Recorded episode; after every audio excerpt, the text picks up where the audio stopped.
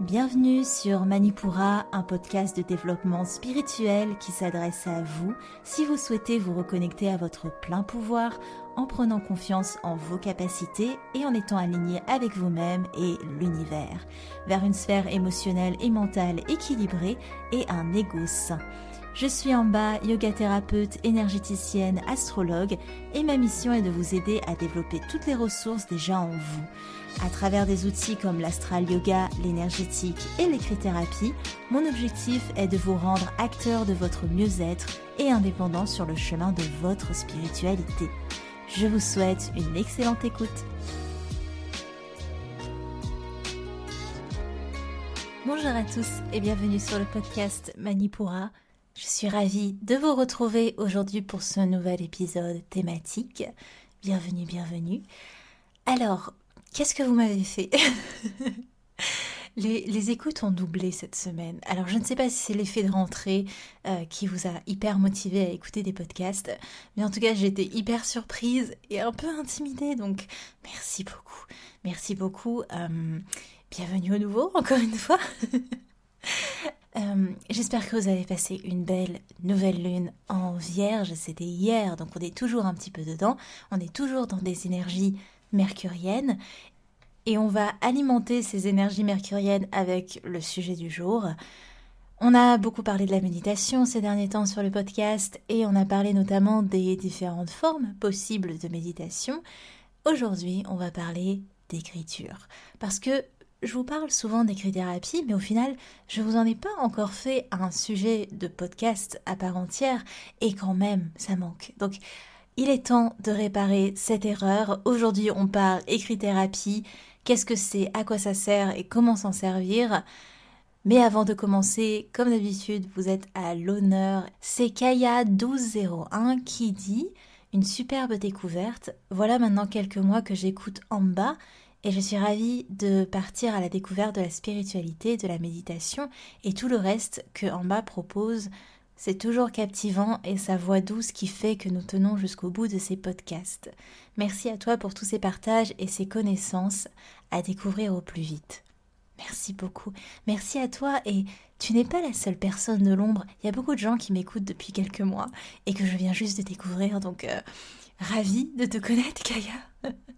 Et comme Kaya, si vous voulez me laisser un petit commentaire, vous savez comment ça se passe. Vous allez dans la section, enfin vous allez sur Manipura sur Apple Podcast et dans la section avis et vous me laissez peut-être 5 étoiles, peut-être un avis. Et si vous n'avez pas Apple Podcast, vous pouvez tout simplement m'écrire sur les réseaux sociaux et je me ferai un plaisir de vous relayer sur le podcast ou encore, pourquoi pas, vous pouvez juste parler de Manipura autour de vous. Ce serait vraiment super, mais dans tous les cas, je vous remercie de m'écouter, d'être là. Merci beaucoup. Alors, on est parti sur notre sujet du jour, l'écrit-thérapie, soit la thérapie par l'écriture, hein, si on veut dédramatiser un petit peu le terme. Qu'est-ce que c'est? À quoi ça sert? Ces bienfaits, ils sont assez nombreux. Ça nous ouvre déjà à l'expression de soi et ça nous permet de faire le point ça peut résoudre des blocages passés, ça peut changer des comportements problématiques, ça peut aider à prendre confiance en soi, à avancer, à concrétiser un projet, à concrétiser un changement, à prendre du recul sur soi, à prendre du recul sur les autres aussi, sur leur comportement. Ça peut aider à découvrir son pouvoir créatif, à s'ancrer dans l'instant, dans une routine aussi. Ça peut aider à se connecter à l'astral. Ça peut aider à passer un cap aussi, pour se sortir de troubles dépressifs, de troubles anxieux, pour surmonter une phobie, pour travailler sur des attaques de panique, euh, des souffrances psychiques, etc. C'est un outil parfait pour euh, tout ce qui dit transition de manière générale, pour sortir d'un ancien schéma et pour se développer personnellement, tout simplement, développer dans sa pensée, dans ses objectifs, euh, dans sa manière de voir les choses, etc. etc. Donc c'est un format comme un autre. Hein, on peut faire de l'écrit-thérapie, comme on peut faire d'autres formes d'expression, comme de l'art-thérapie, etc. Mais bon, ça m'a toujours passionné l'écriture et c'est pour ça aussi que c'est un format que j'ai choisi de vous partager à travers les petits exercices que je vous donne à chaque fin de podcast. Alors concrètement, comment pratiquer? Je vais vous donner déjà plusieurs méthode d'écrit-thérapie parce qu'il n'y a pas juste répondre à des questions ou un journal de bord, il y a beaucoup d'autres méthodes qui peuvent être utilisées, mais avant tout, au niveau des outils déjà, Vous pouvez tout simplement écrire dans un carnet, hein, assez classique. Vous prendrez plaisir à écrire et à vous reconnecter à votre écriture aussi. Sachez que, alors ça me passionne tout autant, mais je ne suis pas formée pour. Hum, la, le style de votre écriture en dit énormément sur vous. Et si vous me suivez sur Instagram, vous le savez déjà, je propose des lectures sur photo de temps en temps en story, ça me fait plaisir et ça me permet d'avoir un petit contact avec vous. Et de temps à autre aussi, j'aime bien faire de la lecture sur écriture où je vous analyse via votre, euh, votre style d'écriture. Parce que à partir du moment où vous écrivez un mot d'une certaine manière, les choix aussi dans les mots, du vocabulaire, la hauteur des lettres, le fait que les lettres soient plus compactes ou plus espacées, etc., etc., la courbure, bref, il y a plein, plein de choses euh, qui vous décrivent. Et le fait est que avoir ce petit travail d'observation quand on a une écriture manuscrite, donc quand on écrit sur un carnet ou autre, c'est un vrai bonus. Alors évidemment, vous pouvez écrire sur ordinateur, surtout que il y a des méthodes d'écriture-thérapie dont je vais vous parler qui sont assez fastidieuses, donc euh, euh, il faut être motivé pour euh, faire ça à l'écrit. Mais dans tous les cas, choisissez l'outil qui vous semble le plus confortable. Le but, ce n'est pas de marcher à reculons quand il s'agit d'écrire. Et pourquoi pas, vous pouvez aussi doubler l'exercice par de l'art-thérapie en choisissant des feuilles de couleur en fonction de votre mood, en choisissant différents stylos, en choisissant de, dessiner aussi à côté de votre écriture, etc.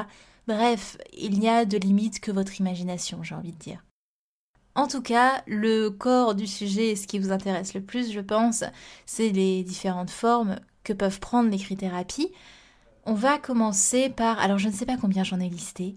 Il en existe vraiment une flopée, et là c'est une liste non exhaustive que je vous donne aujourd'hui. Et chaque forme a son potentiel propre, donc je vais vous les donner. Personnellement, je n'utilise pas toutes les formes que j'ai listées, mais certaines auront votre préférence, d'autres pas du tout. Vraiment, voyez en fonction de vos besoins, en fonction de ce qui vous appelle également, et en fonction de votre but aussi. Alors, j'ai pas forcément euh, vu le nombre que j'ai listé, donc on va faire petit 1.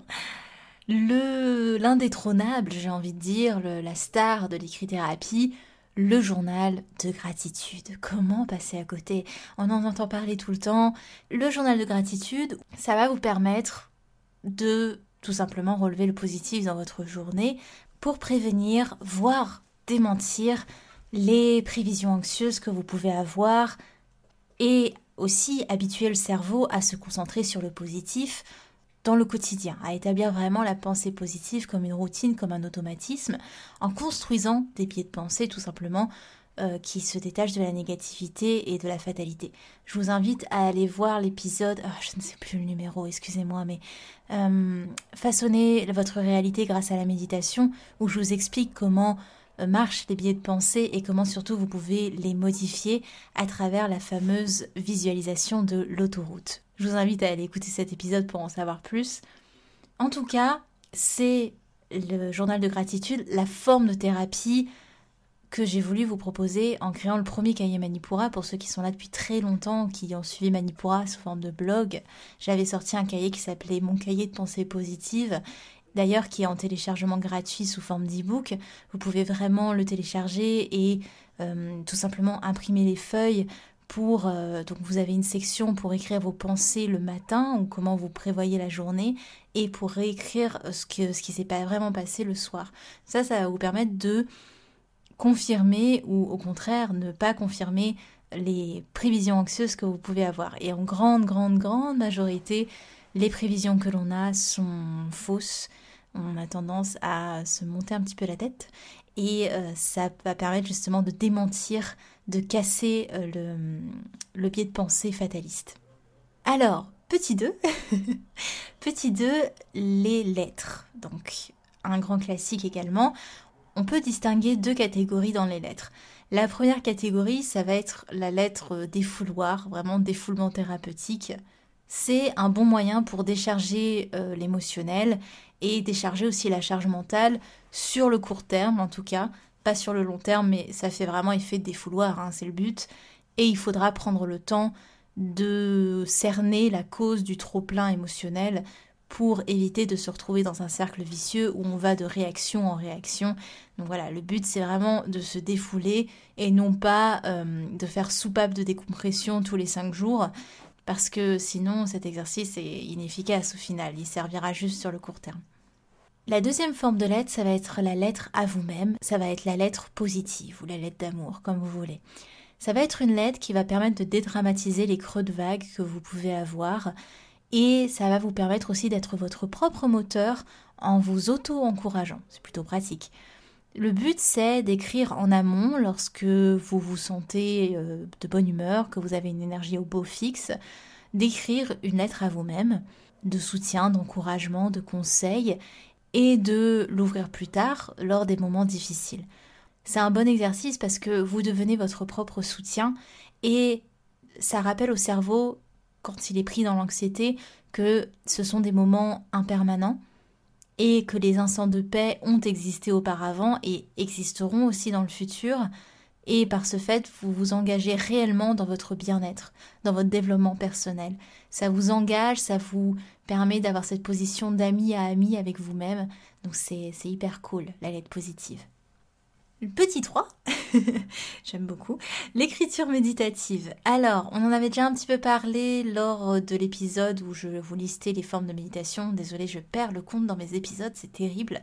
Donc l'écriture méditative, ça consiste tout simplement à relever vos pensées, relever les mots ou les concepts comme ils vous viennent lors d'une méditation. Donc de vraiment coucher sur le papier ce qui vient.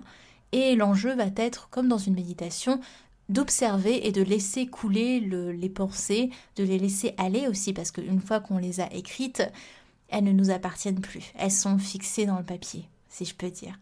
Ça permet, cette euh, méthode, de développer l'instinct, la conscientisation de l'instant présent aussi.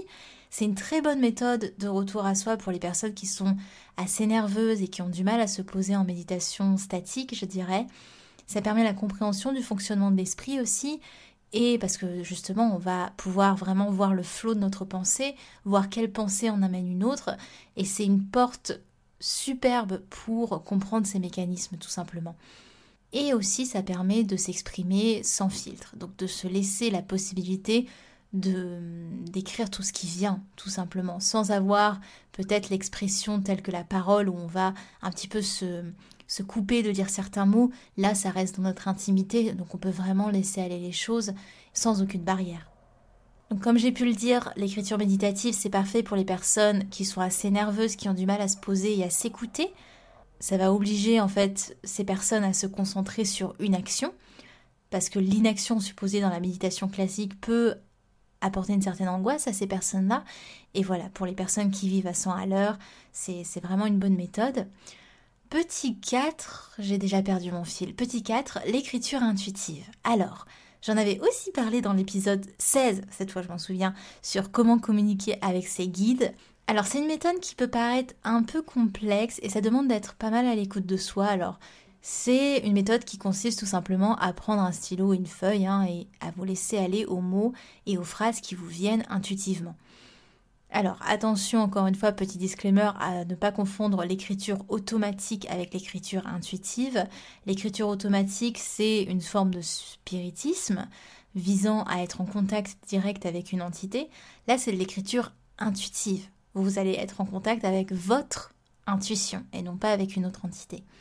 C'est un outil de plus, l'écriture intuitive, pour vous aider à développer votre perception.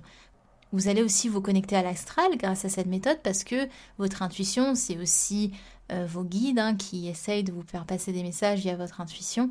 Donc c'est vraiment de vraiment laisser aller, de voir les mots qui viennent. C'est une méthode que personnellement j'utilise assez rarement, mais elle est très efficace quand il s'agit de poser à plat les choses, euh, surtout après une période de trouble, période un petit peu difficile. Et intuitivement, vous allez écrire ce que vous ressentez vraiment et rien que ça, ça peut vous aider à vous, à vous guider vous-même pour la suite des événements. L'écriture intuitive, elle est un peu paradoxale parce que elle peut parfois être complexe pour des gens qui ont du mal, qui ont des blocages à se laisser aller, à se lâcher prise à l'expression, et en même temps, elle peut défaire des blocages chez des personnes qui sont sensibles et qui ont du mal à s'exprimer à l'oral. C'est aussi une excellente méthode pour tous les gens qui ont un petit peu du mal avec tout ce qui dit ressenti subtil.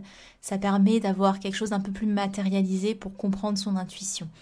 Également, si vous n'êtes pas trop fan de la de la notion de guide, de la notion d'ange, etc. Ça vous permet juste de vous connecter à vous-même, à votre intuition, et, voilà quoi. Donc c'est vraiment, encore une fois, l'écriture de toute façon, c'est un miroir de nous-mêmes.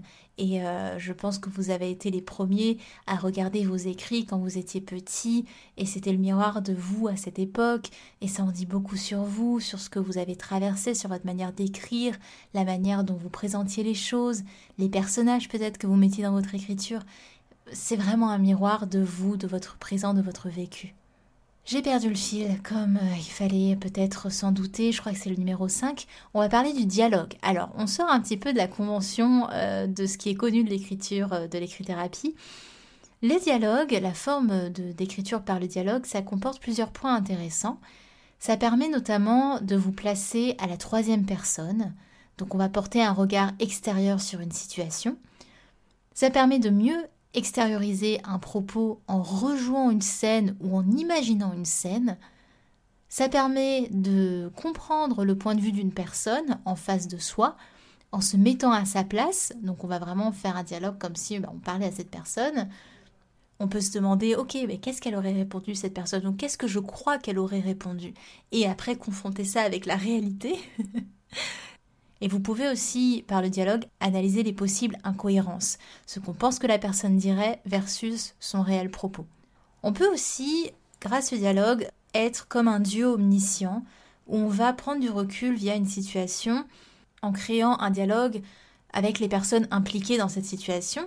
C'est un exercice qui peut être très riche si on développe les personnages. Donc on connaît ces personnages, leur personnalité, leur caractère, leurs idéaux.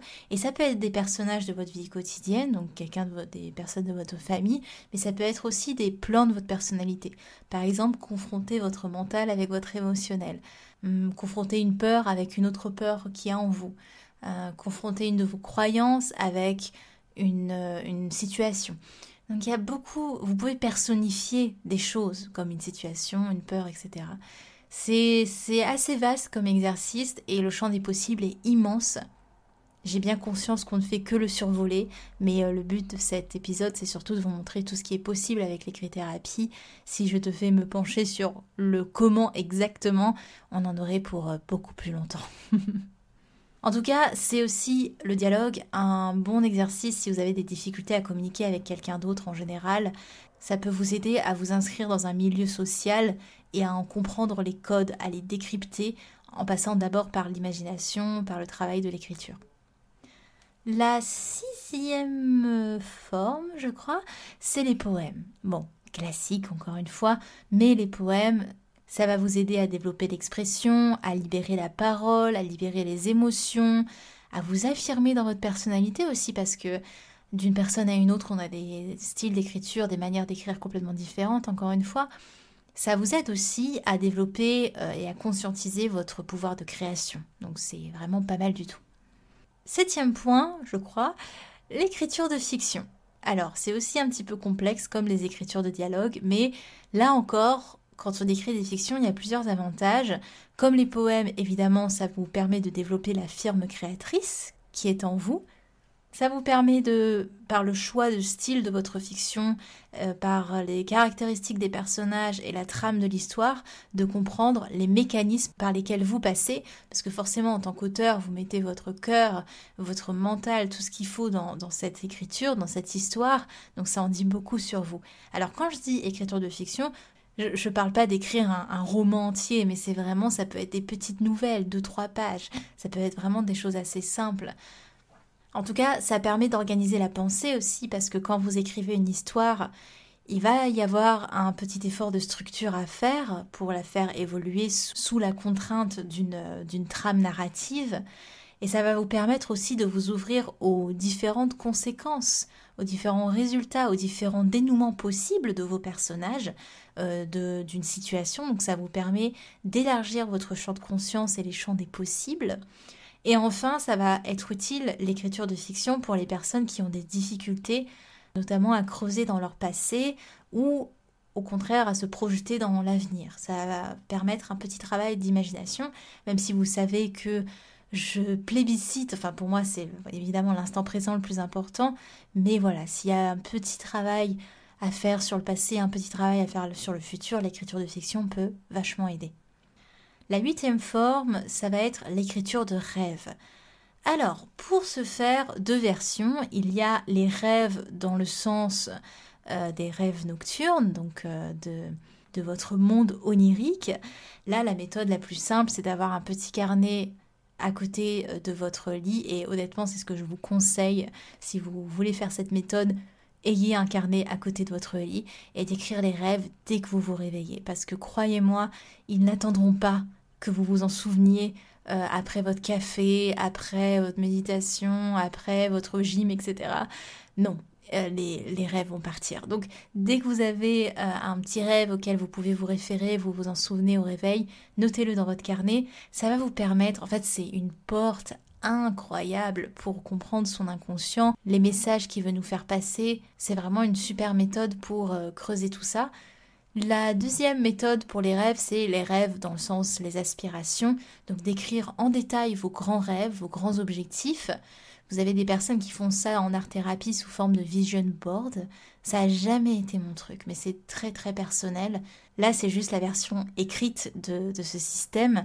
Ça va vous permettre de transposer dans la réalité par l'écrit euh, vos rêves, vos aspirations, de les poser dans l'instant, de leur donner une forme, de leur donner peut-être un plan si vous voulez faire des étapes pour aller vers vos rêves. Vous pouvez les dessiner aussi hein, si ça vous aide pour ajouter du visuel euh, à, cette, euh, à ces intentions. En tout cas, votre cerveau il sera plus à même de planifier les étapes qui vous mènent à la réalisation de vos projets s'il y a un plan, si ça a été écrit, si ça a été posé dans la matérialité, dans la réalité. Ça va ramener du concret à quelque chose qui est assez euh, aérien au final. Onzième forme, je crois, les, les tableaux et les listes. Classiques, mais c'est simple, c'est efficace. Faire des tableaux ou faire des listes, ça va vous permettre, et c'est déjà de l'écrit-thérapie, ça vous permet de schématiser des problématiques, d'avoir une vue d'ensemble, de faciliter la compréhension en les classant, en allégeant la charge mentale aussi, en posant sur papier ce qui passe. Hmm, par exemple, si vous avez des choix à faire importants, vous pouvez faire, vous savez, le fameux pour ou contre. Ça va vous aider à atteindre vos objectifs et ça va vous permettre d'établir un ordre de priorité et de faisabilité aussi. Et on arrive à la dernière forme que je peux vous conseiller. Alors encore une fois, la liste est non exhaustive. C'est la description détaillée. C'est une technique qui a pas mal d'avantages également et qui peut aider dans beaucoup de cas notamment en cas de trouble de l'attention. Donc ça va vous aider à vous attarder sur un objet, sur une situation, sur un décor et à épier les moindres recoins, les moindres détails.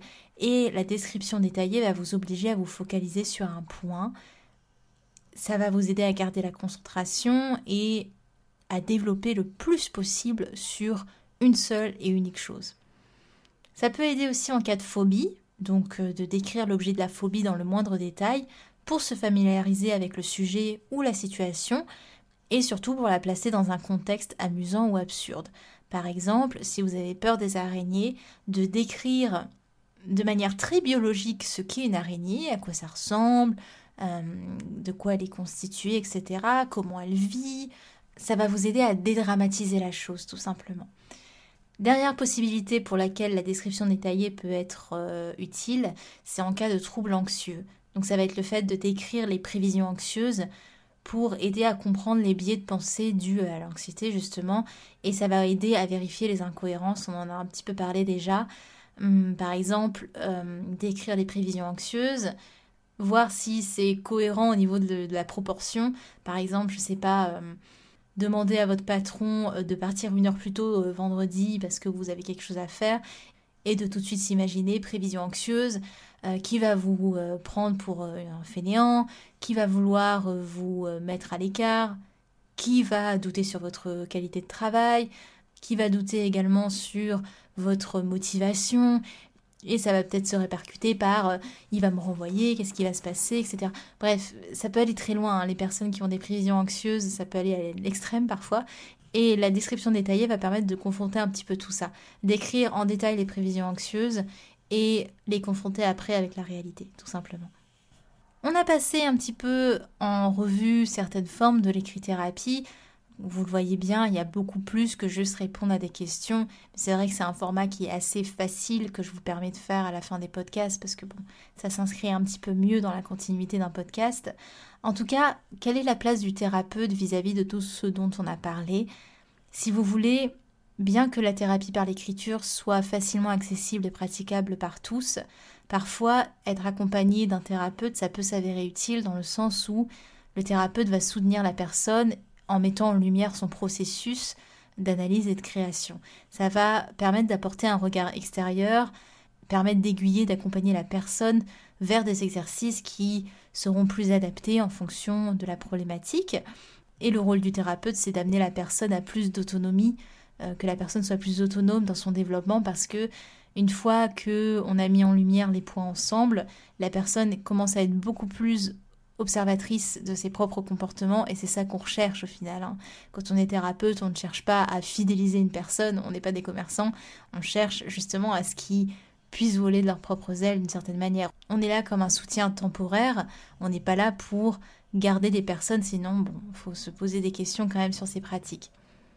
En tout cas, je ne vous laisse pas sur votre faim, je vous donne euh, des petits outils pour continuer Hum, sur cette exploration de l'écrit-thérapie et aussi je vous parle à la fin du podcast d'un petit événement qui se prépare. Alors, premier outil, je vous en ai déjà un petit peu parlé, mais vous pouvez télécharger gratuitement le e-book Mon cahier de pensée positive et ça va vous permettre tout simplement de faire votre petit journal de gratitude à la maison et de l'implémenter comme une, une, habitude. Si vous voulez, j'ai fait ce carnet pour qu'il dure environ trois semaines et c'est le temps qu'il faut à votre cerveau pour prendre une nouvelle habitude tout simplement. Le deuxième outil que je vous propose, c'est plutôt une pratique. Alors, c'est comme vous voulez, évidemment, mais choisissez une des méthodes qu'on a listées aujourd'hui, choisissez celle qui vous a le plus appelé et tout simplement de vous y coller, quoi, de d'essayer, de voir comment ça rend chez vous. Et n'hésitez pas d'ailleurs si vous voulez à me taguer sur Instagram en bas.manipura euh, sur vos exercices d'écrit-thérapie. Je, serais ravie de voir ça et peut-être même de vous donner mon petit insight si j'ai le temps. Mais voilà, n'hésitez pas, prenez une méthode qui vous appelle et euh, essayez tout simplement.